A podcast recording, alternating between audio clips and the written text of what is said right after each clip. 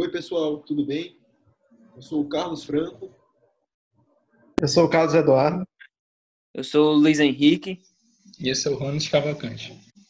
E a gente está aqui junto para discutir mais um caso clínico e começar mais um episódio do Clinicast.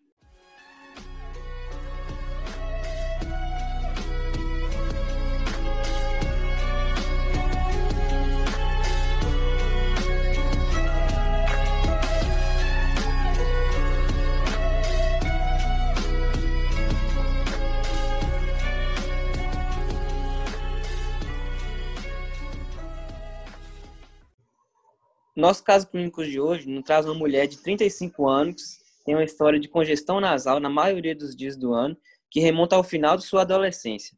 Ela tem uma drenagem nasal crônica que é clara e espessa. Sua congestão é pior no final do verão e no início do outono, e novamente no início da primavera. Nesses momentos, ela também tem espirros, coceira nasal e tosse. Cinco anos atrás, ela teve um episódio de falta de ar e chiado no dia em que os sintomas nasais eram mais graves. Mas esse episódio se resolveu espontaneamente e não foi recorrente. Seus olhos não incomodam. Antihistamínicos tomados por conta própria ajudaram seus sintomas um pouco, assim como descongestionantes nasais que ela usa ocasionalmente. Seu filho de 6 anos tem sintomas semelhantes. E aí, galera, o que vocês acharam de relevante aí? O que, que chamou a atenção de vocês nesse caso clínico? Rapaz, eu achei interessante foi a queixa de secreção, né? Porque a gente tem muito paciente que chega com, com queixa de secreção e aí tem secreção verde, vermelha, azul, amarela, é um arco-íris todinho. Então, tipo, tem muita coisa para a gente falar sobre secreções. Então, tem um leque de doenças que pode causar essa secreção exacerbada e vai causar é, diferenças nessa secreção. A primeira coisa que a gente tem que ver é se essa secreção está acontecendo nas duas narinas ou se ela é unilateral. Secreções unilaterais deixam a gente mais atento, que pode ser um problema mais grave. É, pode ser, por exemplo, pode ter acontecido. Oi? Pode ter acontecido, por exemplo, alguma fratura de base de crânio, que pode causar esse problema. Além disso, a gente também tem, quando a gente tem uma rinorreia, que ela é mucopurulenta e às vezes também unilateral, e aí você olha lá na, no nariz do indivíduo, tá bem hiperêmico, tá bem vermelho. Então, isso aí também já traz uma ideia de sinusite aguda. Tem também, é, por exemplo, uma congestão também que é unilateral, mas ela tem um odor, ela é bem fétida. Às vezes ela vem com sangue. Isso aí, às vezes é uma criança. Aí leva muito a ideia de que esse menino ele botou lá um soldado na caverna, botou alguma coisa, botou um boneco no nariz e aí acabou causando é, um corpo estranho nasal. Tem também aquela rinorreia que ela é bem aquosa, que ela não tem nenhuma cor, ela é bem transparente. E o paciente ele espirra muito, espirra.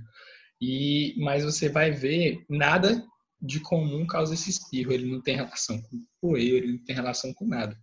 Isso aí normalmente a gente pode pensar já em uma rinite vasomotora. E tem também aquela rinorreia mucoide, aquosa, que é acompanhada quando o paciente ele chega com muita dor de garganta, com mal-estar, com febre, isso aí já leva a ideia de uma IVAS viral mesmo. E tem a famosa rinorreia, que vem rinorreia, aquosa, coriza.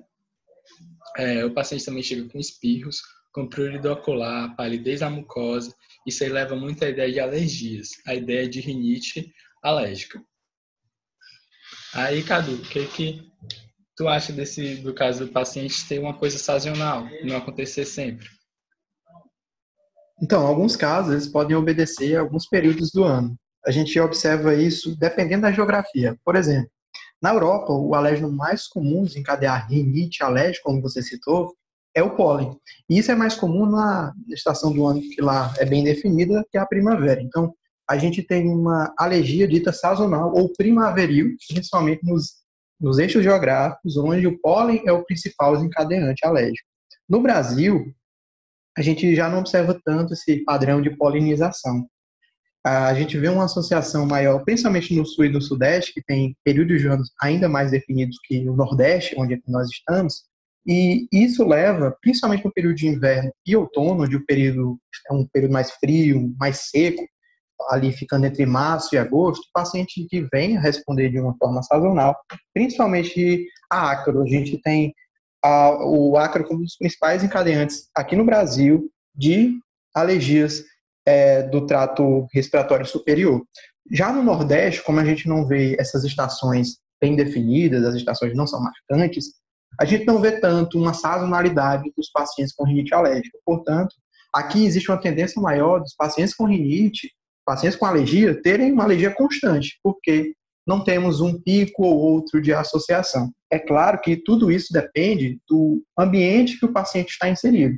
Não adianta nada, então, ele está num ambiente onde é uma casa suja, onde tenha pelos de animais no qual ele é alérgico, presença de fungos, mofo, barata, que não tem nada a ver com estação, sim com limpeza pessoal e higiene própria, que ocasiona uma resposta alérgica que leva a períodos de picos sazonais, independente da estação do ano. É, outra coisa que me chamou muita atenção é que lá no final do caso clínico, é, o texto fala que ah, tem um filho de seis anos com sintomas semelhantes, a mulher tem um filho de seis anos com sintomas semelhantes. O que, que você acha disso aí, Carlão? Então, o fato de ela afirmar que tem um filho de seis anos pode sugerir um padrão genético, mas como é que a gente investiga esse padrão genético? De forma geral, a gente percebe que tem um padrão de herança familiar já pela distribuição epidemiológica no geral da rinite alérgica. Assim, até 80% dos diagnósticos são feitos em pacientes que tiveram sintomas antes de 20 anos. E assim, a etiologia de rinite alérgica não é bem explicada por só um motivo, só um desencadeante. Provavelmente vários genes são implicados na doença, como, por exemplo, alterações nos cromossomos 2, 5, 6, 7, 11, 13, 16, 20. É multifatorial e envolve muitos cromossomos.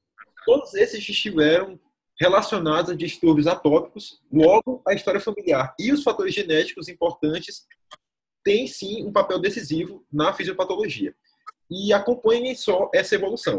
Se não há história parental de doença atópica, o risco de um indivíduo desenvolver rinite alérgica é de 13%. Esse risco aumenta para 29% se um dos pais ou irmãos é atópico, aumenta para 47% se ambos os pais são atópicos e dá um salto para 72% se ambos os pais têm a mesma manifestação de atopia. Pontos muito importantes, né, que com certeza nos levam a pensar numa doença que meio a rinite alérgica, como nossos colegas já, já falaram. E aí, Ronald, que doença é essa?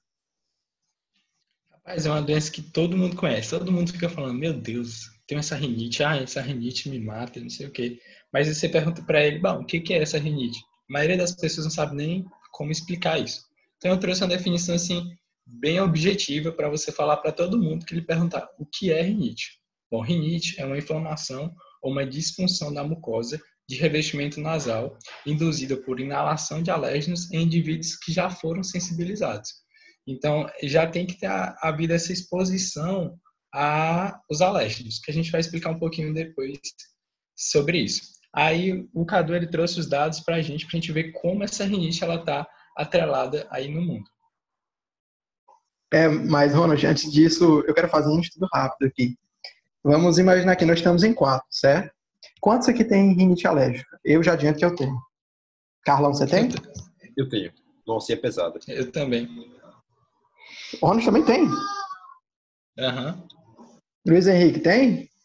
Não, acho que só eu aqui que sou contemplado, né?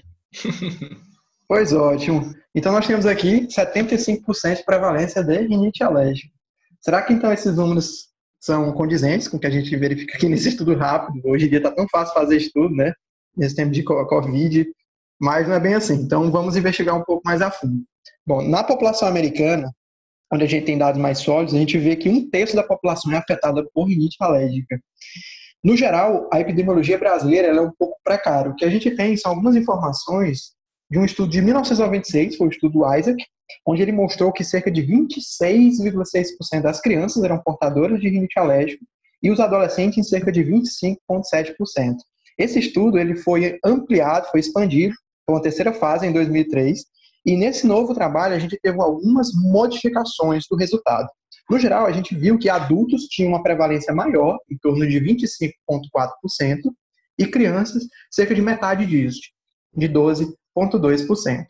Além disso, a gente verificou que ao longo desse período, o Brasil apresentou taxas aumentadas de rinite alérgica, taxas que cresceram, principalmente nos centros urbanos, nos grandes centros urbanos, e não houve um aumento em si da prevalência de rinite, observando o, o país como um todo, certo?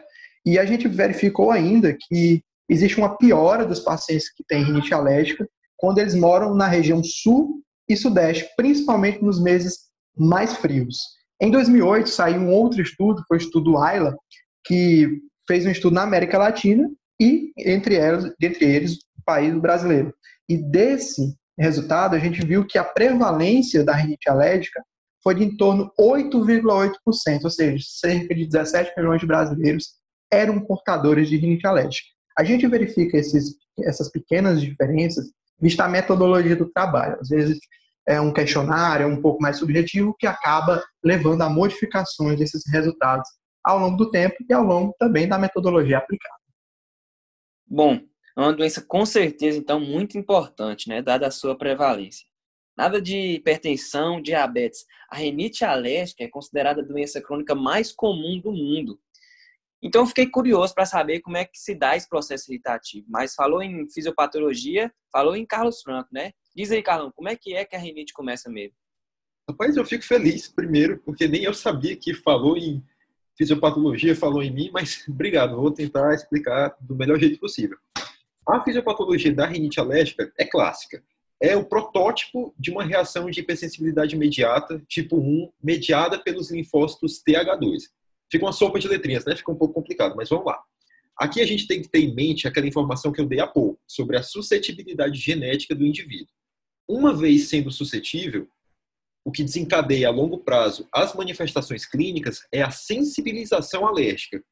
Por sua vez, essa sensibilização alérgica é caracterizada pela produção de IgE específica contra aquele alérgeno. Mas até chegar a esse ponto, como é que acontece? O alérgeno se liga às células apresentadoras de antígeno presentes na mucosa nasal e é processado por elas e depois os fragmentos desse processamento são apresentados para as células T. Quando a resposta do indivíduo é feita pelos linfócitos TH2 em maior proporção que a resposta TH1, a produção de imunoglobulinas E específicas para aquele antígeno. E depois essas imunoglobulinas E não são perdidas. Elas ficam ligadas a receptores de IgE presentes na superfície dos mastócitos da mucosa nasal. Como a IgE para aquele antígeno já foi produzida, os contatos seguintes com esse alérgeno não desencadeiam uma nova cascata de produção de imunoglobulina, como eu acabei de explicar. A IgE do mastócito reconhece aquele alérgeno e a ligação antígeno-imunoglobulina desencadeia a degranulação do mastócito e isso inicia os eventos inflamatórios, separado em duas fases. Na fase inicial, que acontece geralmente poucos minutos após a exposição, essa fase tem como característica a liberação pelo mastócito de mediadores como histamina, quinina, heparina, além de interleucinas e leucotrienos. E essa liberação é que causa estimulação, primeiro, das glândulas mucosas das vias aéreas superiores, o que causa rinorreia, que o Ronald já explicou, estimulação nervosa sensitiva, que causa os espirros e o prurido, e vasodilatação, que aumenta o fluxo sanguíneo para os cornetos nasais edemacia esses cornetos, edemacia os sinusoides e, por fim, isso tudo leva a uma obstrução nasal. Então, essa fase inicial tem como característica a rinorreia e a obstrução nasal, principalmente, além de espirros e prurido. Aí já na fase tardia, que acontece depois, ao longo, no caso, de 4 a 8 horas, esses eventos que aconteceram na fase inicial recrutaram outras células inflamatórias, eosinófilos, linfócitos, macrófagos, cada uma liberando seus próprios mediadores, e isso perpetua a inflamação. É por isso que você deixa de espirrar tanto, mas fica incomodado por aquela congestão nasal chata, duradoura, que te obriga a lavar várias vezes as vias aéreas, já que essa fase é mais responsável pela produção de muco. Então, realmente, os alérgenos são fatores muito importantes no desenvolver da doença. Cadu, sabe dizer quais são as principais desencadeantes para a rinite? Então, uh, o principal desencadeante pode dizer que é o ambiente. Claro que existe uma relação, uma soma entre a predisposição genética, que o Carlão comentou, e a exposição a certos alérgenos. Então, inicialmente eu quero definir para vocês o que é um alérgeno. Basicamente, um alérgeno é uma proteína solúvel de baixo peso molecular que tem geralmente uma dispersão aérea e que, por ter essa dispersão, acaba penetrando no epitélio respiratório. Bom, esses alérgenos, esses desencadeantes, principalmente os aeroalérgenos, residem basicamente no Brasil como o ácido, como já comentado, como os fungos, principalmente é, da espécie Aspergillus, é, que pode fazer mofo nas paredes das casas úmidas, poeiras, qualquer que seja o tipo de poeiras, principalmente porque acumula os ácaros, principalmente do, da espécie Dermatofagoides, podendo vir ser também da espécie Blumia tropicalis, e situações como situações como contato com pelo de animais. E aí que vem aquela máxima lá do conhecimento popular de que quem é alérgico, tem rinite alérgico, tem que adotar um peixe, uma tartaruga. Ah, assim, não existe uma relação direta com isso. Na verdade, é simplesmente para adotar um outro animal que não seja um animal peludo. porque No pelo do animal pode haver poeira, pode haver é, restos de insetos, pode ter ácaro, pode ter poeiras no geral. E isso ajuda, principalmente a criança, não ter contato com animais que sejam desencadeantes. Uh, eu posso também citar como desencadeante barata, alguns insetos, uh, principalmente a barata, que é muito comum, e existem ainda algumas situações que são irritativas para a cavidade nasal. Por exemplo, tabaco, fumo, que irrita a cartilagem. A gente tem também a relação com umas, algumas drogas, principalmente a aspirina, e a gente tem até um, um, trabalho clássico feito na década passada que mostrava a relação entre a rinite alérgica, uma rinite de espectro irritativo, com partículas de combustão de diesel. Principalmente, então, explicaria essa relação vista no estudo Isaac com a, os grandes centros urbanos. Além disso, existe também a associação entre ar frio e seco com o aumento sazonal dos sintomas, assim como mudanças bruscas de temperatura. Ainda, ainda existe até situações é, que você pode até ter mesmo alergia a cloro de piscina. No geral, a gente não no geral, a gente não desaconselha fazer esportes, principalmente aeróbico, natação, mas caso o paciente tenha documentado alergia a cloro de piscina, a gente evita essa atividade, passando para o paciente outros tipos de atividades alternativas. Existem ainda situações onde o paciente tem uma rinite alérgica ocupacional, por contato com, por exemplo, trigo, poeira de madeira, detergentes e até látex. E ainda algumas condições, ainda do espectro da rinite irritativa, que não se sabe ao certo qual a diferença fisiopatológica entre a rinite alérgica clássica e esse tipo de rinite irritativa, como, por exemplo, odores fortes, com perfumes, é, alergia ar-condicionados, produtos de limpezas, que são relativamente ainda mais comuns do que a rinite alérgica. Então, no geral, a gente aconselha para evitar esse, é, para bloquear esse processo de exposição, fazer limpezas com panos úmidos. Uh, a gente evita um aspirador de pó caso ele não tenha um filtro específico, pode deixar poeira atrás do aspirador. Uh, a gente aconselha os pacientes fazerem uma exposição solar dos cômodos, deixar a janela aberta, pegar sol, porque isso reduz a carga de ácaros naquela, naquela região é, ensolarada. Além disso, a gente costuma pedir que os estofados sejam plastificados para evitar o contato com mofo, com ácaro.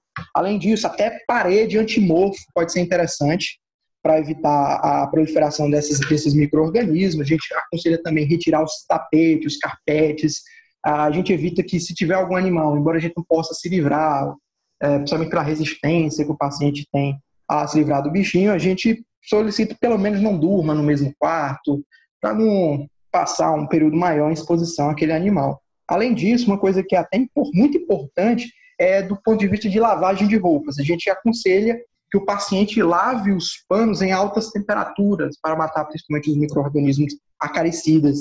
E, além disso, limpar os filtros de ar-condicionado com uma frequência boa, um mês e meio, dois meses, dois meses, que ajuda bastante uh, no processo de evitar esses desencadeantes.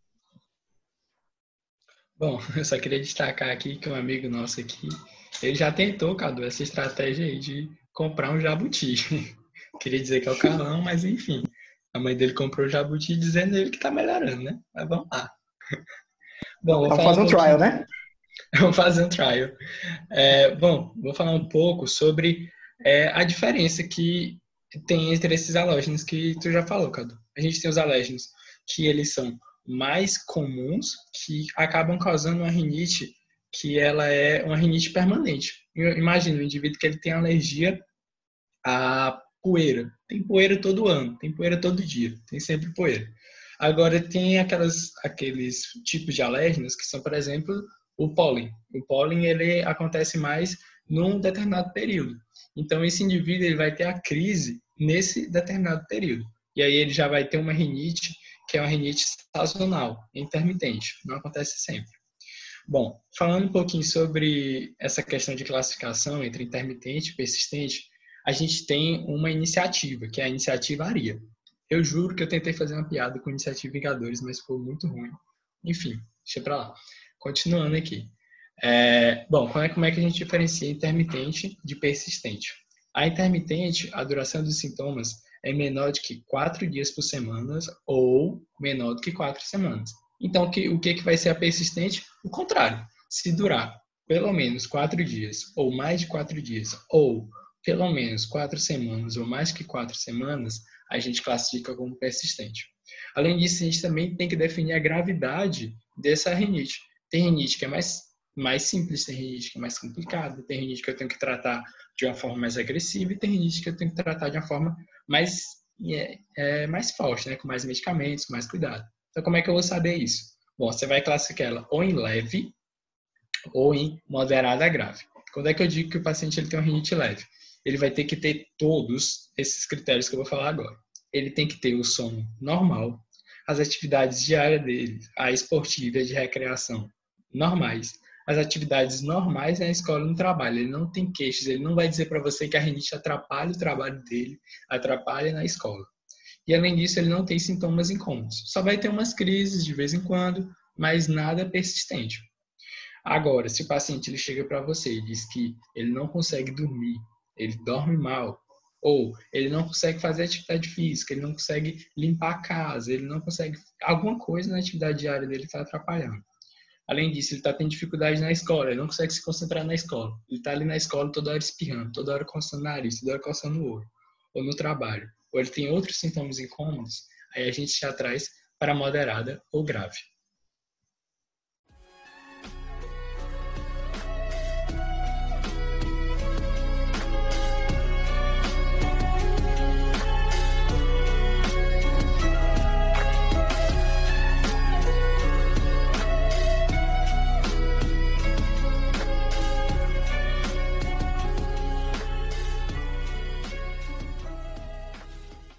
Tá aí. Pontos muito importantes, né, pra, que foram levantados aqui pelos nossos colegas sobre a rinite alérgica. Só que a gente precisa saber, passo a passo, como é que é feito esse diagnóstico, né? E o que nos chama mais atenção inicialmente, realmente são os fatores de risco. Como a gente já pode ter percebido aí ao longo da explanação dos nossos amigos, é, a gente tem alguns fatores de risco que são muito relevantes. É, segundo revisões recentes do BMJ, a gente tem dois principais fatores de risco para desenvolver rinite alérgica, são os principais. O primeiro é história familiar de atopia. Sabe-se que a história familiar de, de, de, alergia está fortemente associada ao desenvolvimento de, de rinite alérgica. Por exemplo, se os dois pais apresentarem a doença, chega a mais de 80% a chance do filho apresentar também a rinite alérgica. Ou seja, como o Carlão falou lá, né, como o Carlão explicou um pouco mais cedo, sobre a questão da, da, da genética que pode estar envolvida e alguns cromossomos é, estar, estarem envolvidos no, no, processo da doença e na, na perpetuação né, dessa doença ao longo das gerações. Outra, outro fator de risco muito importante é a exposição inadequada a animais e outros ambientes ricos em micro-organismos nos primeiros anos de vida. Como assim? É essa base, esse fator de risco que sustenta uma das, uma das principais hipóteses que é levantada na rinite alérgica, alérgica que é, é, a hipótese ambiental, que eles dizem, né? Como assim? É tipo assim, as crianças que são criadas em, em, com famílias com exposição agrícola, com aquele ambiente mais rural, mais poeira, mais leite não pasteurizado, em fazendas, as crianças elas estão sendo expostas mais vezes e também mais cedo aos alérgenos, né, na infância. E em contrapartida, aquelas crianças que desde cedo sempre são criadas em apartamento, em grandes centros, que não, que não tem esse, esse contato inicial com esses alérgenos, essa criança tem uma chance maior de desenvolver rinite alérgica justamente por não ter tido esse contato é, inicialmente, né? Aí com certeza, então você já deve ter conhecido um amigo, ou então um colega, parente que tenha rinite, ou até mesmo você tem rinite, né? Como a gente pode ver aqui no nosso grupo, três dos nossos, de nós quatro aqui tem rinite. Então, como é uma doença muito comum, você já pode até imaginar como é que seria o quadro clínico, como é que é o quadro clínico dessa doença, né? Ele é clássico, não é, Cadu? Com certeza, Luiz. Com certeza. E eu trago aqui um mnemônico que representa os quatro principais sintomas clínicos da rinite alérgica, que é o mnemônico do PECO. Se aquele paciente não evita os fatores encadeantes, ele está pecando nos sintomas da rinite. Basicamente, o P vem de prurido nasal, o E vem de espirros, o C de coriza, o mesmo rinorreia, principalmente essa secreção clara, como visto no caso, e por fim, o O de obstrução ou congestão nasal, que geralmente é bilateral ou alternante. Além disso, eu posso ter outros sintomas, que são sintomas menos comuns. Por exemplo, paciente tem hiposmia, principalmente para a redução do fluxo nasal, lá na região da lâmina crivosa, e o paciente tem uma redução da sensibilidade aos cheiros, em típica hiposmia, como também eu observo nesses casos recentes de Covid-19.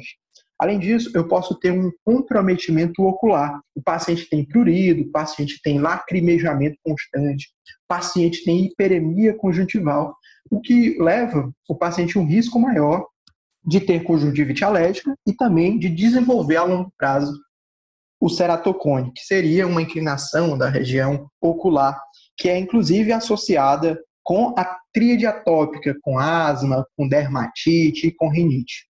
Bom, além disso, eu posso ter em, em situações onde o paciente tem comprometimento da tuba auditiva, uma disfunção tubária. Então, o paciente pode eventualmente ter um estalido, ter um estouro, ter um zumbido, mas quando isso acontece, a gente a gente orienta que ele faça uma investigação otorrinolaringológica, tá?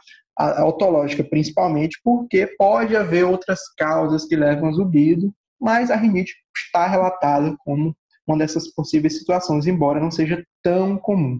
Além disso, nós verificamos nos pacientes que têm rinite alérgica ainda uma tosse crônica, uma faringite crônica, que alguns autores chamam de gotejamento pós-nasal, ou seja, aquele, aquela quantidade de secreção ela acaba caindo para a região da faringe e por também por outros motivos leva à inflamação e o paciente tem uma tosse crônica insuportável do rinite alérgico. Então, com base nesses sintomas clínicos, como é que eu vou abordar um paciente com rinite alérgica? Bom, a gente basicamente pesquisa quando foi que iniciou, qual com qual idade, qual, onde foi a época de início, teve alguma circunstância relacionada ao início desses sintomas, como foi o tempo de evolução dessa rinite? Ela piorou, ela melhorou, ela se comportou de forma constante? Como foram os sintomas? Bora caracterizar esses sintomas com base com o que eu falei anteriormente.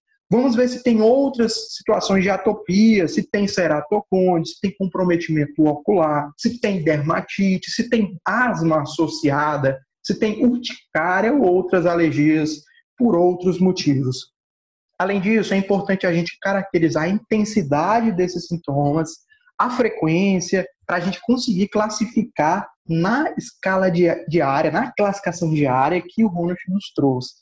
Além disso, pesquise os fatores encadeantes, caracterize o trabalho e a moradia desse paciente, ou seja, pesquise sobre a história ambiental. Além disso, é importante também perguntar sobre a história familiar, como a gente vem discutindo muito até aqui. Ver antecedentes pessoais, antecedentes familiares de doenças atópicas, pesquise comorbidades nesse paciente, pesquise como que está a qualidade de vida, como é que essa rinite está impactando nas atividades diárias desse paciente e, além disso, pesquise também sobre o uso de medicamentos, por exemplo, antihipertensivos, anti-inflamatórios, que pode eventualmente dar uma tosse aqui, o paciente pode estar tomando uma S, uma aspirina que esteja levando alguma coisa. Então, pesquisar o uso de medicamentos é importantíssimo. Depois disso, faça o exame físico. O paciente com rinite alérgica, ele não é somente perguntar e ficar por isso. A gente tem que fazer exame físico, até porque para quantificar a gravidade desse paciente. Então, primeira coisa que a gente deve fazer é fazer uma rinoscopia. Geralmente o paciente tem uma rinite alérgica, ele tem uma mucosa mais pálida, mais edemaciado, tem a secreção caindo. E quando o paciente já tem um caso crônico, mais, mais arrastado, com evolução de um maior tempo, eu posso ter até hipertrofia de concha, principalmente as conchas inferiores, que, caso esteja alterando a válvula nasal anatomicamente, a gente pode até sugerir uma cirurgia para melhorar a capacidade funcional desse indivíduo. Além disso, bora avaliar olho. Paciente tem olheira, paciente tem edema infraorbitário. Vamos ver também, ainda na região da pálpebra inferior, inferior, se tem linhas, que a gente chama de linhas de Morgan, são aquelas pálpebras, é, aquelas pregas nas pálpebras inferiores. Além disso, tem conjuntivite alérgica concomitante a esses eventos, caindo um pouco mais para o nariz, o que, é que a gente pode ver? O sinal da saudação alérgica. Ele paciente aperta tanto o nariz que aquela região nasal dorsal, ele fica com uma prega, uma prega nasal transversa. Além disso, eu posso ver um paciente tipicamente com uma face adenoidiana, com alterações dentofaciais, além disso, associada com uma respiração oral. Tudo isso indica uma gravidade maior da rinite alérgica, sendo às vezes até necessário a intervenção cirúrgica.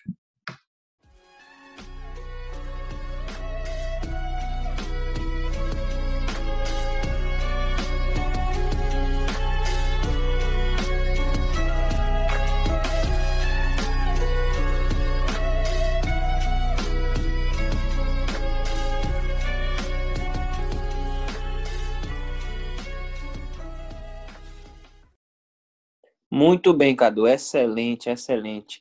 É importante lembrar, né, Cadu, que nem sempre o paciente ele pode ter um, um, quadro tão florido, né, como esse que você nos trouxe, essa, essa série de, de, de sintomatologia.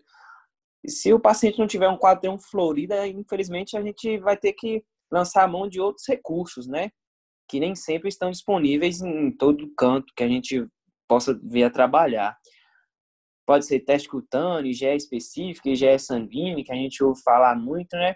E aí, Carlão, qual que é o mais usado, qual que é o melhor e como é que, como é que essas coisas funcionam mesmo? Então, Luiz, a utilização desses testes varia muito de paciente para paciente.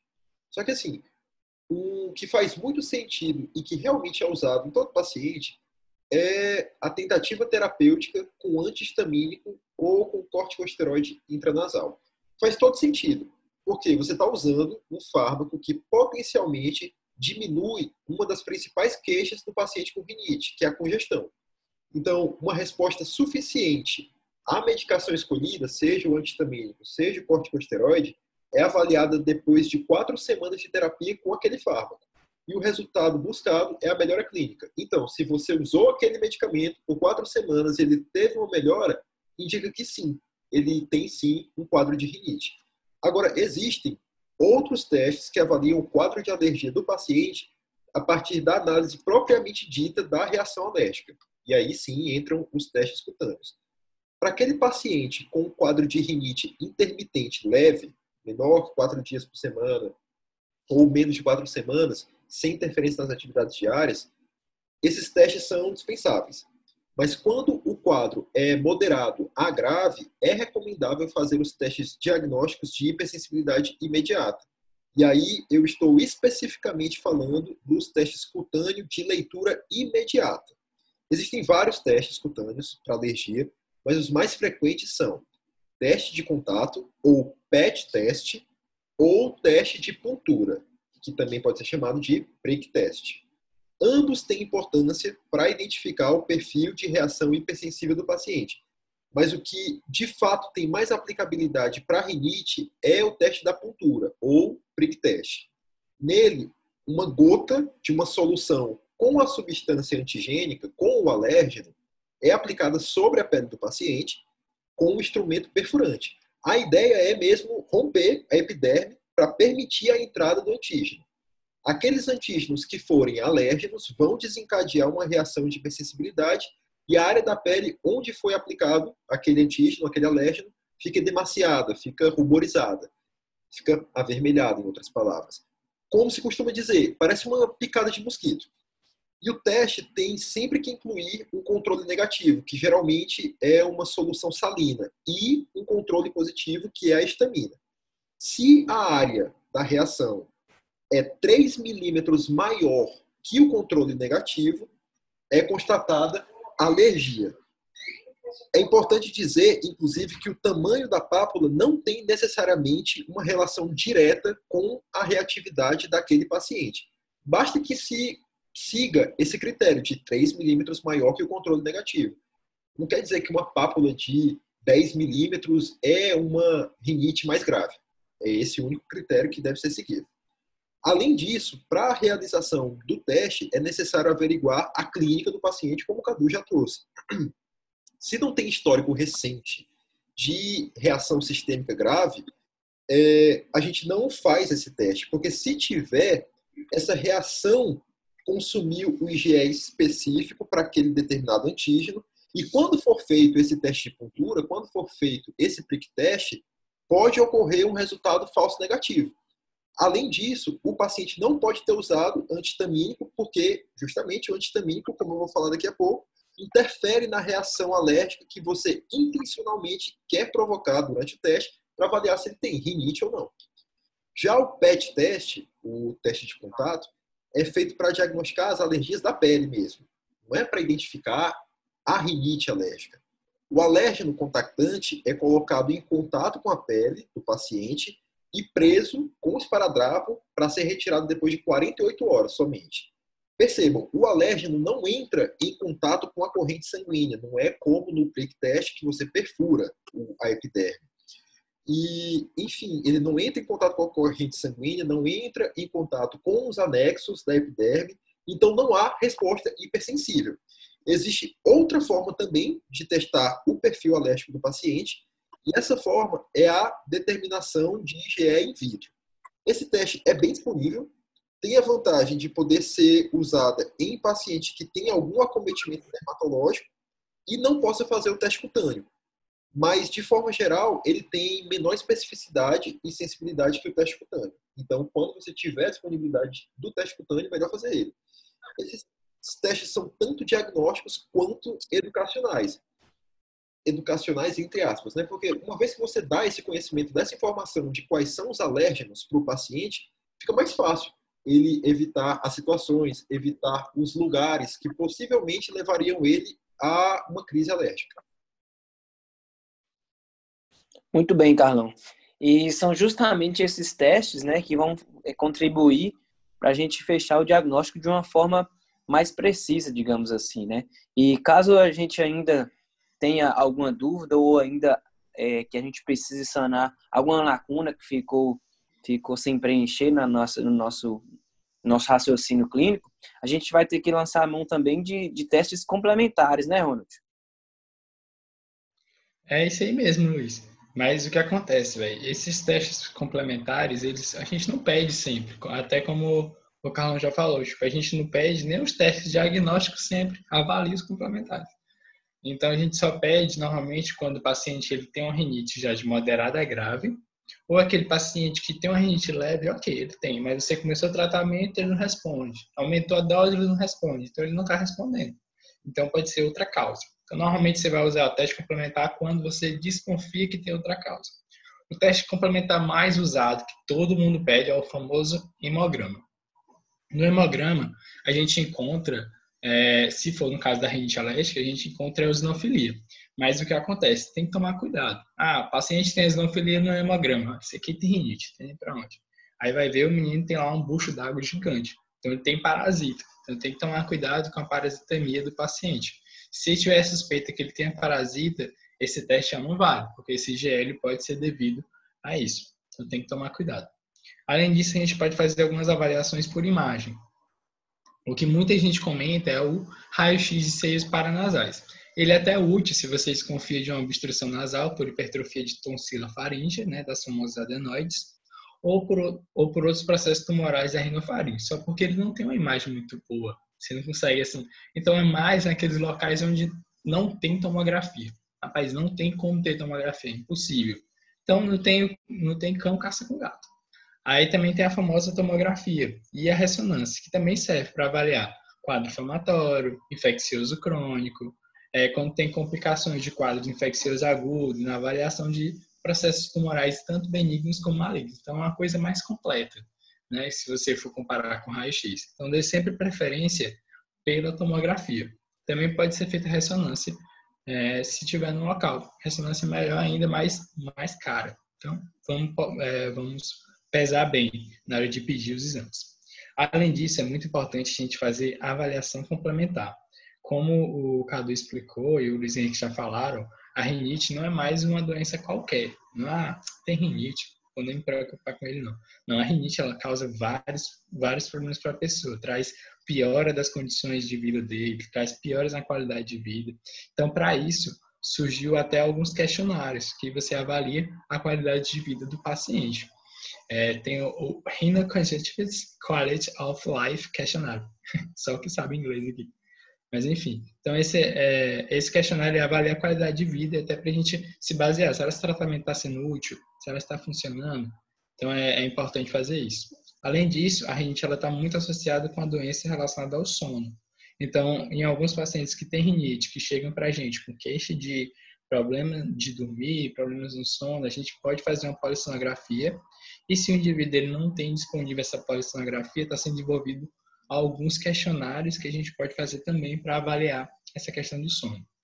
E além disso, a famosa asma. Vocês têm que lembrar, paciente que tem asma é paciente que pode ter rinite. Asma e rinite são prima ali, aquela prima ali bem juntinha mesmo.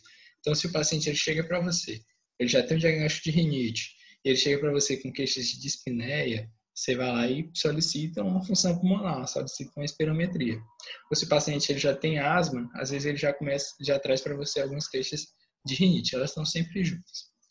Então, só para destacar para vocês alguns diagnósticos diferenciais que pode existir, é, pode ser uma rinite não alérgica, e aí lá no hemograma você não vai ver alteração eosinofílica, o teste cutâneo ele vai dar tudo negativo, que o Carlos já explicou pode ser uma sinusite aguda. E ela comete mais o quê? Pacientes diabéticos, pacientes imunocomprometidos, pacientes com sinais de doença grave. Nesses pacientes, vocês têm que tomar cuidado, porque a gente tem que solicitar uma tomografia para ver como é que está o avanço dessa doença. Além disso, tem sinusite, sinusite crônica também, que é diagnóstico diferencial. E a gente tem a rinocinusite, rinocinusite viral, que também lá no hemograma a gente já vai trazer a característica mais de infecção viral mesmo.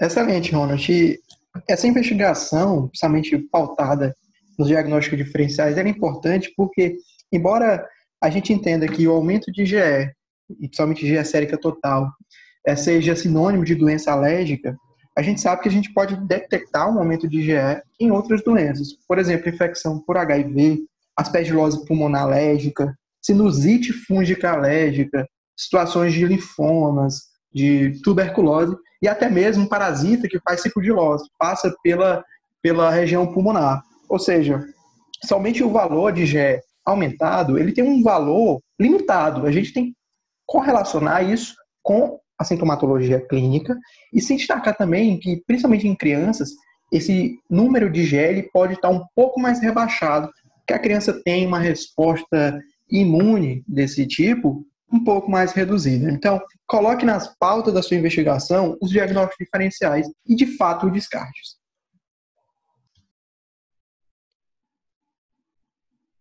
Bom, dado o diagnóstico, agora a gente deve pensar no tratamento, né? E o primeiro passo para o tratamento, sem sombra de dúvida, é a prevenção. Evitar o contato com os alérgenos é fundamental.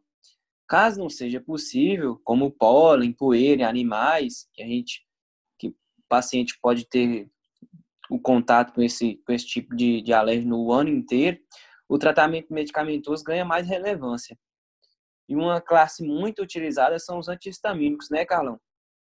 Exatamente.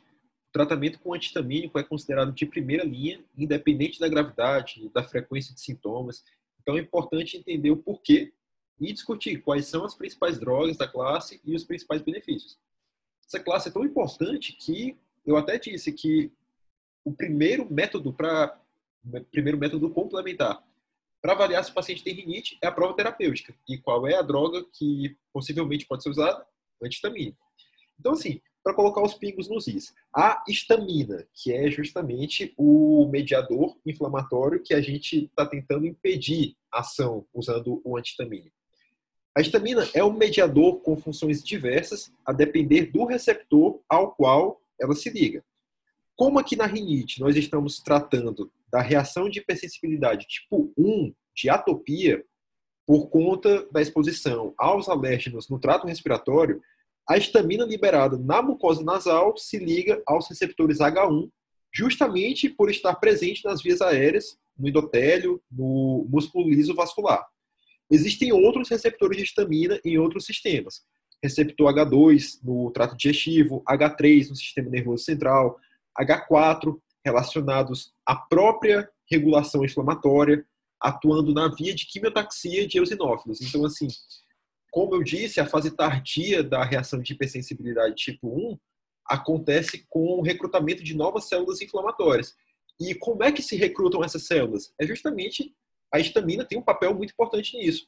A histamina se liga aos receptores H4 das novas células inflamatórias e as recruta para continuar esse processo inflamatório.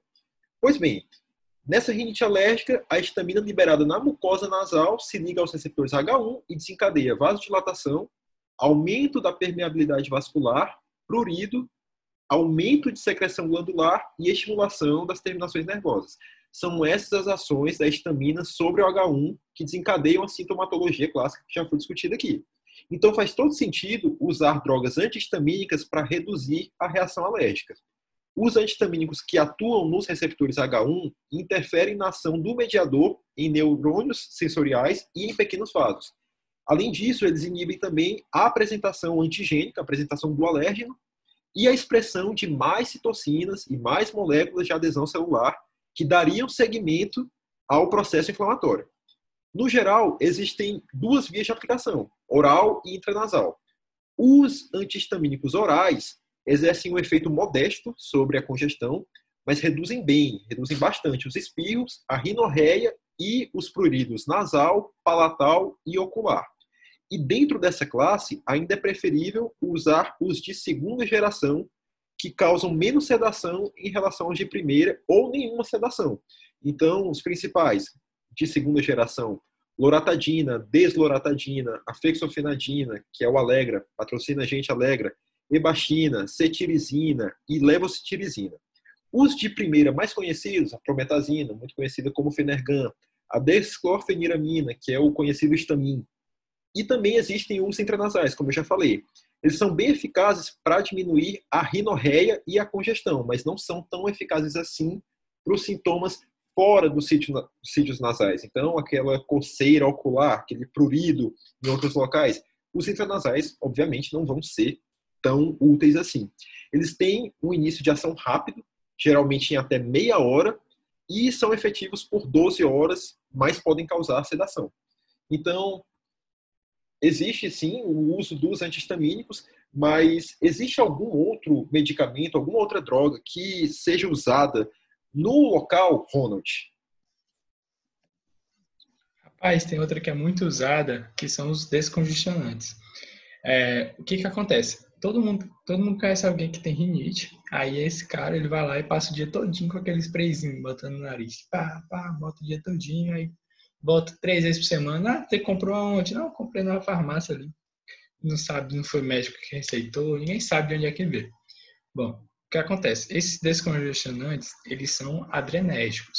E aí, o que acontece? Eles atuam nos vasos sanguíneos que estão ali na mucosa nasal e vão causar uma vasoconstrição. Na hora que causa essa vasoconstrição, alivia tudo. Rapaz, passa ar, passa tudo. O cara se sente novo, novo em folha, tem nem rinite. E aí, esses descongestionantes, a gente tem tanto eles como orais, como também tópicos nasais. Só porque os tópicos eles têm um efeito mais rápido. Além disso, a gente tem a pseudefedrina. É, quais são os representantes deles? A pseudefedrina e a fenilefrina, que normalmente eles estão combinados com esses antihistamínicos que tu já explicou, Carl. É difícil, eu acho que não tem venda aqui, não tem venda aqui no Brasil deles sozinhos. Sempre eles estão associados com os antihistamínicos. Mas o que acontece? Tomem cuidado com a pseudefedrina, pois eles são psicotrópicos. Então, eles vão afetar os processos mentais e alteram a percepção, as emoções, o comportamento de quem os consome. Além disso, eles também têm efeitos cardiovasculares. Então, tomem cuidado com esse sprayzinho aí que vocês estão usando sem é, indicação médica. Também não são recomendados para menores de 4 anos e, no caso de liberação prolongada com dose de 120 mg, não é recomendado para pacientes menores de 12 anos. Agora lembrem, o uso é no máximo de 5 a 7 dias, porque se você utilizar por mais tempo, vai ter um risco de desenvolver uma rinite medicamentosa. E aí o que acontece? O paciente ele desenvolve a rinite medicamentosa e aí ele começa a usar mais spray e aí quanto mais spray ele usa, mais rinite medicamentosa e aí vai piorando, piorando, piorando até que chegar um problema bem mais sério. Além disso, lembrar de evitar qualquer um, evitar de usar eles em menores de 6 anos e em idosos. E uma associação que está tá tendo bons resultados é a oximetazolina e o furoato de mometazona para uso tópico nasal. Está tendo início rápido de ação, ele tem uma melhor eficácia sobre o bloqueio nasal e tem uma redução do tamanho dos pólipos. E em pacientes com rinite alérgica sazonal e a polipose nasal, é, ele teve uma, um melhor resultado em comparação a esses medicamentos sozinhos. Além disso, a gente tem aquele tratamento que é o tratamento prolongado, que é o tratamento que o paciente vai ter que utilizar por muito tempo e os efeitos são demorados, que são os corticoides. O que tu pode falar um pouquinho sobre esses corticoides, esses corticoides é legal? Bom, segundo o artigo da New England, que foi justamente o artigo da onde a gente nos referenciou o, caso clínico, os glicorticoides intranasais são a mais efetiva farmacoterapia para rinite alérgica sazonal. No entanto, sua eficácia geral é moderada. Tipo assim, é o melhor que tem, só que ainda assim é fraco. E como é que eles agem, basicamente? É simples. A grosso modo, os glicocorticoides eles vão estimular a síntese de proteína anti-inflamatórias e vão inibir a síntese dos mediadores inflamatórios. Assim, eles vão diminuir mastócitos, basófilos, eosinófilos e vão impedir, a, a, a grosso modo, né, todo aquele, aquele aparecimento de, de, de todos aqueles acontecimentos lá da, da, da fisiopatologia que o Carlão nos explicou. Só que tem um porém. Apesar dos efeitos clínicos aparecerem em um dia, o pico de resposta não é alcançado nos casos de rinite perene. Ou seja, os glicorticoides intranasais são, portanto, para rinite alérgica sazonal, aquela que aparece e volta de acordo com as estações do ano. Com exceção da betametasona e da dexametasona, dois grandes conhecidos glicocorticoides nossos, os principais glicocorticoides intranasais não têm efeitos sistêmicos é, é, significativos. Mas, tipo assim, como eles são ingeridos na mucosa nasal, parte deles é, é, é deglutida e já vai para o fígado. Por esse e, e, e por outros motivos, mas este o principal, ao serem ingeridos, eles, eles já são deglutidos também, e aí já, já, já vão direto para o fígado. O que, que acontece? Isso faz com que os glicocorticoides eles, eles precisam ter uma tabela seguida para a sua idade certa de, de introdução. A gente sabe que o fígado de uma criança não é o mesmo fígado de um adulto, o desenvolvimento desse fígado, e por isso a gente tem que ter a idade certa de introdução de cada glicocorticoide. É, por exemplo, por exemplo, a triancinolona acetonida e o propionato de fluticasona, eles podem ser introduzidos só com 4 anos. Uns, alguns, eles podem ser introduzidos um pouco mais cedo, tipo o furoato de motemetazona, pode ser aos 2 anos. Alguns são um pouco mais tóxicos ainda para o fígado, só pode ser aos 6 anos, tipo a budesonida e a ciclesonida. E a dose deles também que são tabelados, porque são, são remédios que, que têm uma, uma, um efeito sistêmico considerável, né, dependendo da sua dose. E, no geral, os corticoides intranasais são usados mais como prevenção, pelo fato de demorar alguns dias para o, induzir o pico da sua resposta. É como o Cadu havia mencionado anteriormente, o, o, o corticosteroide, o glicocorticoide, como preferirem, ele não é um tratamento sintomático, né? E você não está com, com, aquela crise de rinite e vai ingerir um, um não vai é, é, aplicar um glicocorticoide no nariz querendo querendo resolução é, é, de imediato.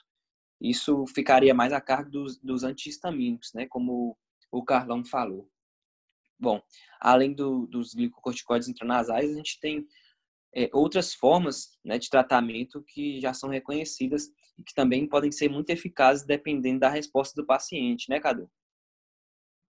É, realmente, essas outras formas de tratamento é um campo que está em processo de evolução, de atualização, mas o que a gente tem hoje, 2019, 2020, é o seguinte: existem algumas situações, como por exemplo crianças, que não podem fazer uso de corticoide. Aí a gente pode colocar aqui para ele um estabilizador de membrana, como por exemplo o Rilan, que é o cromoclicato de sódio. Basicamente, ele vai o quê? Estabilizar a membrana, que mostra sua classe, só que ele tem uma atividade antialérgica baixa quando eu considero um antihistamínico, quando eu considero a longo prazo um corticosteroide. Então, realmente fica mais reservado para crianças que não podem fazer uso de corticoide intranasal, ou mesmo situações de rinite alérgica no adulto muito leve. E um outro ponto negativo do cromoglicato é que ele tem uma meia-vida muito curta. Então, se o paciente vai fazer o seu uso, ele tem que fazer quatro, seis vezes por dia, por causa dessa baixa meia-vida. Bom, uma opção que é um pouco mais considerada, mas também não é tão comum, são os antagonistas de leucotrienos. Uh, basicamente, uma medicação que bloquearia os receptores de leucotrienos, em, último, em última análise, ela barraria o metabolismo do ácido araquidônico, e isso faria com que houvesse uma, um alívio da obstrução e da secreção nasal. O principal exemplo no Brasil é o montelukast de sódio. Então, a gente geralmente considera essa medicação em casos de rinite alérgica associada à asma, principalmente, ou mesmo em pacientes que têm pouca adesão ao tratamento com corticoide tópico. Outra situação, outras situações que ainda pode ser considerado, é no caso de rinocinusite crônica com polipose, onde a gente viu o benefício positivo do montelukast de sódio, e ainda numa entidade associada com aspirina, ou seja, existe uma condição de doença respiratória, o paciente tem, sei lá, uma asma, e ele fez uso de aspirina, e essa doença respiratória exacerbou. O nome dessa é, entidade chama de AR, doença respiratória exacerbada por aspirina, com a sigla em inglês. E a gente viu que o antagonista de glucotreno, por barrar o metabolismo de ácido araquidônico, que é o metabolismo envolvido nessa exacerbação pela aspirina, melhoraria os sintomas dessa entidade específica. Bom, outro ponto que é muito importante, que muitos médicos ainda com doutrinas mais conservadoras fazem, é a prescrição de corticoide de depósito, é o famoso beta-30.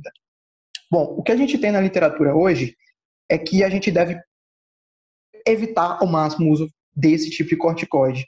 Principalmente o uso frequente, porque a gente sabe que o corticoide de depósito é um grande tiro, principalmente na glândula adrenal. Então, o risco do paciente evoluir com insuficiência adrenal, com síndrome de e ainda outras situações como glaucoma, osteoporose, até o mesmo de pressão arterial, efeitos é, diabetogênicos.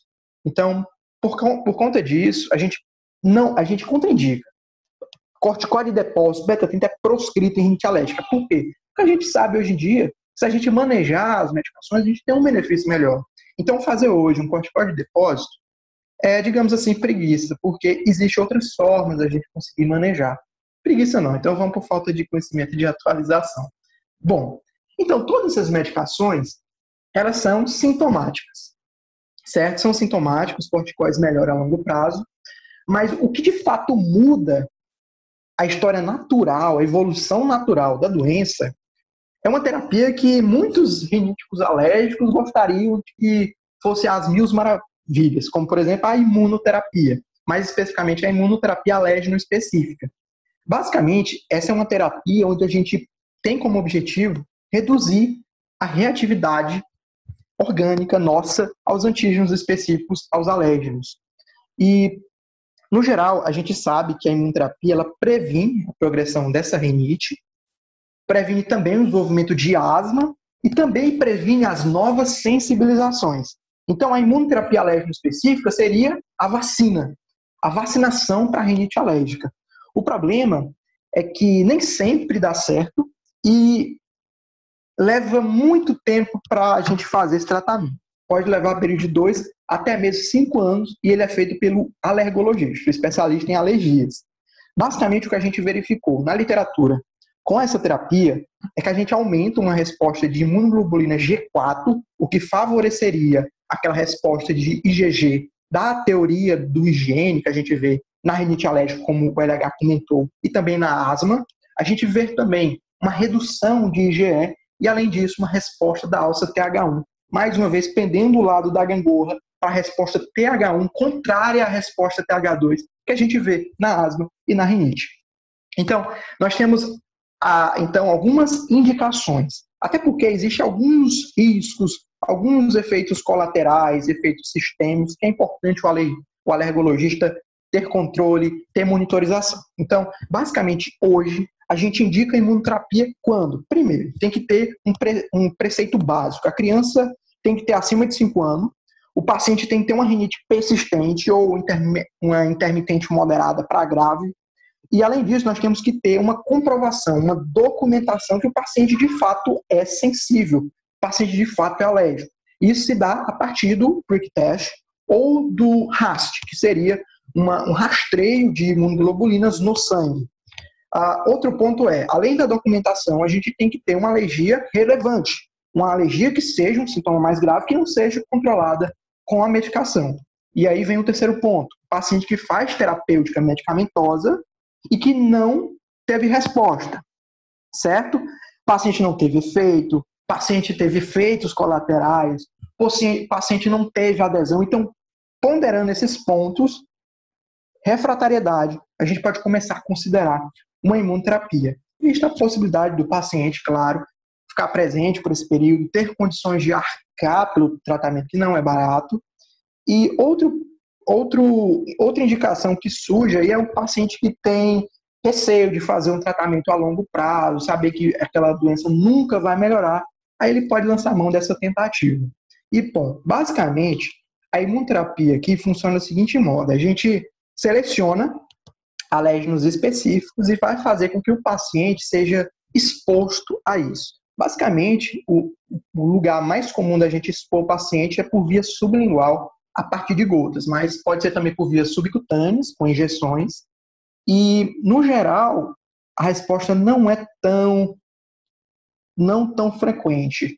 Existem ainda algumas contraindicações, e isso talvez seja um dos principais pontos da imunoterapia, Lembra que criança jovem demais é contraindicado. Criança abaixo de dois anos, nunca pensar. Paciente que tem uma asma não controlada, você vai expor o paciente a uma resposta alérgica, você pode estar matando o paciente asfixiado. Paciente tem uma doença autoimune ativa, você vai fazer isso? Tem neoplasia maligna, paciente HIV positivo, então essas situações, ela contraindica absolutamente o tratamento com a imunoterapia. Existem ainda situações que são de contraindicação relativa, paciente entre 2 e 5 anos, paciente com uma doença autoimune já em remissão, paciente tem uma doença cardiovascular, tem alguma infecção crônica, tem alguma imunodeficiência, faz uso de imunossupressor, é importante a gente esperar um pouquinho para ver se some a gente dá jeito, porque tem um certo risco em aplicar imunoterapia nesses pacientes. Bom, nesse ano, surgiu um estudo multicêntrico europeu chamado IT.2020. Isso reflete a importância da nova era digital é, nos tratamentos de algumas doenças. A gente já ouviu falar do Apple Watch sendo utilizado como monitorização eletrocardiográfica, e aqui na rinite alérgica a gente cita o IT.2020, que é basicamente um aplicativo onde os pacientes, por meio desse aplicativo, vão relatar os seus sintomas conforme o período do ano, e o médico, a partir de quatro etapas, a partir de obtenção de história clínica e dos exames diagnósticos, a partir de uma avaliação IgE específica para alérgenos totais, a partir de uma avaliação de IgE específica para os componentes alérgicos específicos, e a partir dessa monitorização dos sintomas, a partir do paciente via mobile, a gente consegue comparar esses sintomas conforme a estação do ano e, de fato, descartar. Porque existem algumas situações onde o paciente tem um IgE positivo para uma coisa, mas ele é um falso positivo, ou seja, aquele componente apresenta uma falsa reatividade e não tem implicância clínica. Então, para que fazer imunoterapia para aquele alérgeno específico? Então, essas novas formas digitais estão aqui querendo ajudar a gente para tentar descartar alguns pontos que são falsos positivos e evitar perca de tempo no tratamento ou perca de material implicado aqui na imunoterapia, certo? Bom, para fechar, existe também uma terapia alvo, que seria a anti-IgE. O principal exemplo aqui é o omalizumab. Basicamente, a gente indica quando a gente tem uma documentação de, uma, de um aumento importante da imunoglobulina E e é utilizado via aplicação subcutânea ou endovenosa. E geralmente essa aplicação ela deve ser frequente para a gente impedir a produção de novos anticorpos. No geral, o que a gente vê com a terapia anti-IgE específica é uma potencialização dos efeitos e da redução dos efeitos colaterais da imunoterapia. Então, pode ser que a imunoterapia associada com o omalizumab, no paciente documentado com IG alta, seja importante para potencializar os efeitos da imunoterapia, reduzindo também os riscos dos efeitos colaterais. Outra situação de indicação do omalizumab, do anti-GE, é situações de rinite alérgica não controlada, buscando alívio de sintomas, redução de, de medicações que a gente faz em resgate e também melhorando a qualidade de vida, sempre empoderando o status clínico desse paciente. E assim, a gente completa assim, um arsenal que a gente tem hoje em dia para rinite alérgica, nem sempre bem compreendida, mas muito estudada.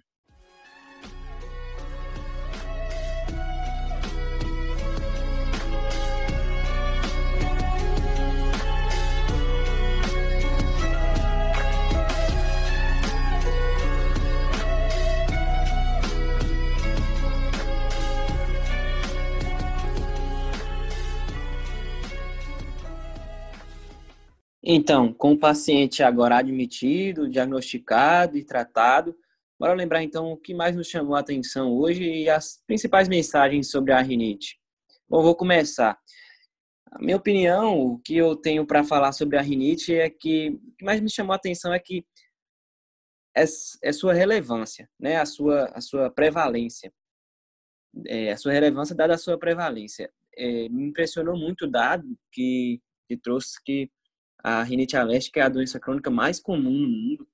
Então, principalmente essa parte agora que a gente falou por último sobre a abordagem passo a passo no tratamento, é o que Carlão falou sobre os antihistamínicos, a questão dos antihistamínicos que cedam, os que não cedam, até uma questão importante que é, muitos pacientes precisam é, tratar logo a sua crise e precisam, por exemplo, seguir para o dia de trabalho, só que não podem, portanto, é, é ter um, um, medicamento que, que irá provocar sedação, saber qual o medicamento que ele deve usar então, enfim, saber abordar muito bem esse paciente, porque simplesmente porque é uma doença muito, mas muito comum, né? E aí, Ronald, o que que você, o que que você tem a falar sobre sobre a rinite? Mais importante que você achou? Mas o que eu achei mais importante é, primeiro, é a prevalência, né? Como o Cadu explicou, tá em muita parte da sociedade, então a gente tem que estar muito atento ao tratamento, porque essas pessoas, elas não são uma, é, não é uma doença qualquer, é uma doença simples. Ah, espera aí que isso aí passa. Não, não é assim. Essas pessoas, elas têm qualidade de vida. Então a gente tem que fazer um tratamento adequado para promover uma qualidade de vida o melhor possível. É importante essa pessoa conseguir dormir, conseguir fazer atividade física, conseguir fazer as coisas dela dia a dia. Então, é, eu deixo de mensagem isso. Prestem atenção, valorizem a doença do outro. Valorizem a rinite do paciente. E aí, Carlão, o que tu quer falar um pouco? Cara, o que eu tenho para falar aqui, jabuti não funciona. Inclusive, minha mãe, tenho certeza que foi muito bem intencionada quando ela comprou o jabuti, mas ela comprou para curar minha asma. Detalhe, eu não tenho asma, eu tenho rinite. E também não funcionou para rinite. Então, galera, jabuti não funciona. Cadu, tem alguma coisa para falar? Cara, tenho algumas considerações importantes. Primeiro que eu já falei, corticoide depósito beta-30 nunca. É proscrito. A gente tem medicações melhores. Então, evite isso. O risco de ter um efeito colateral é considerável. Outra, outra coisa que eu acho muito importante é essa parte do tratamento não medicamentoso. Então, lembre sempre, controle ambiental, lavagem nasal, muito importante e atividade física. A gente tem trabalho que mostra que a atividade física reduz a carga eosinofílica na cavidade nasal. Outra situação é rinite alérgica em grávida. A gente tem um corticoide bem indicado na situação de gravidez, que é a budesonida. Então, lembra de grávida, rinite alérgica, pensa em budesonida. E por fim, lembrem-se, qual o único tratamento que modifica a atividade da doença, que modifica a história natural? A imunoterapia alérgica específica, quando bem indicada.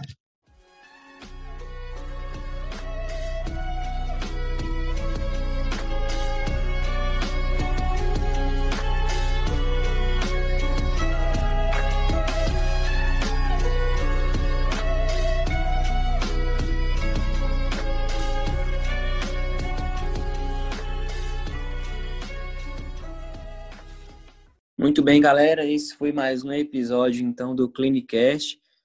Eu sou Luiz Henrique, apresentamos hoje com Carlos Eduardo Rocha, Carlos Franco, Ronald Cavalcante. Esse foi o Clinicast.